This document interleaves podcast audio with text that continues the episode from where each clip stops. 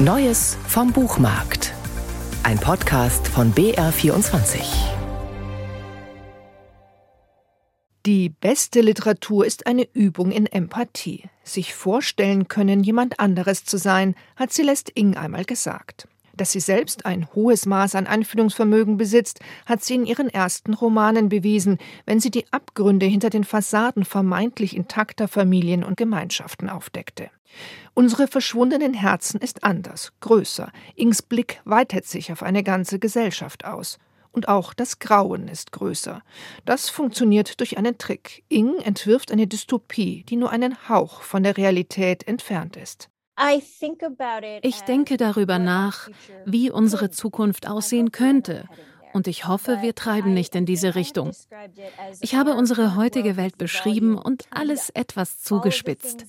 Die Dinge passieren noch nicht genau so, aber sie haben ihre Wurzeln in aktuellen Vorgängen oder in der Vergangenheit. Nichts ist völlig frei erfunden.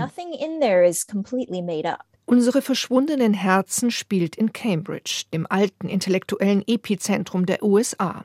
Hier lebt der zwölfjährige Bird mit seinem Vater.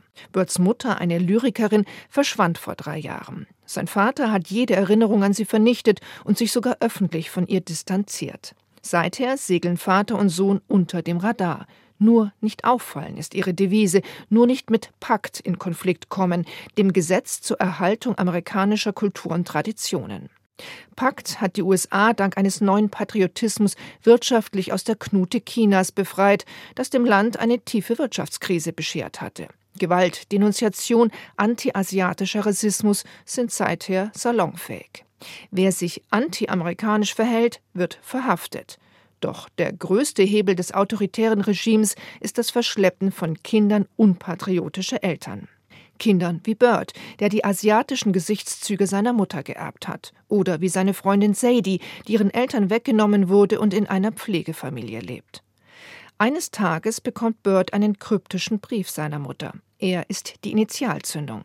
Bird fängt an, Fragen zu stellen und er macht sich auf den Weg, um seine Mutter zu finden. Das ist gleichermaßen spannend wie berührend. When I start writing a book, I never go in with a thesis or an opinion.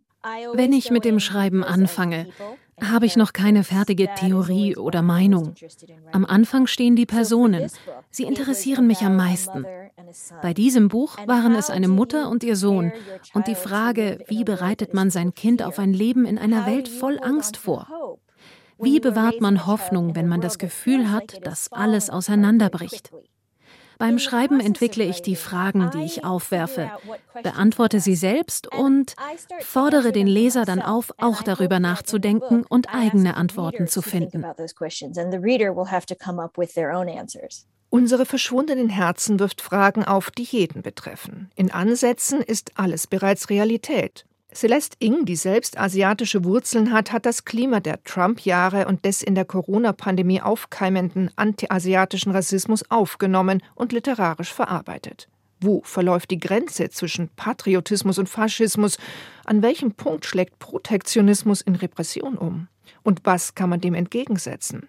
Celeste Ing setzt auf die Kraft der Literatur. Ein Zitat aus einem Gedicht von Birds Mutter wird zum Slogan der Widerstandsbewegung, deren Motor Bibliothekarinnen im ganzen Land sind. Wie viel Macht hat Literatur? Celeste Ing wurde in diesem Punkt Naivität vorgeworfen. Sie selbst nennt es Hoffnung. Und genau dieses Gefühl transportiert ihr Roman. Unsere verschwundenen Herzen ist bei DTV erschienen.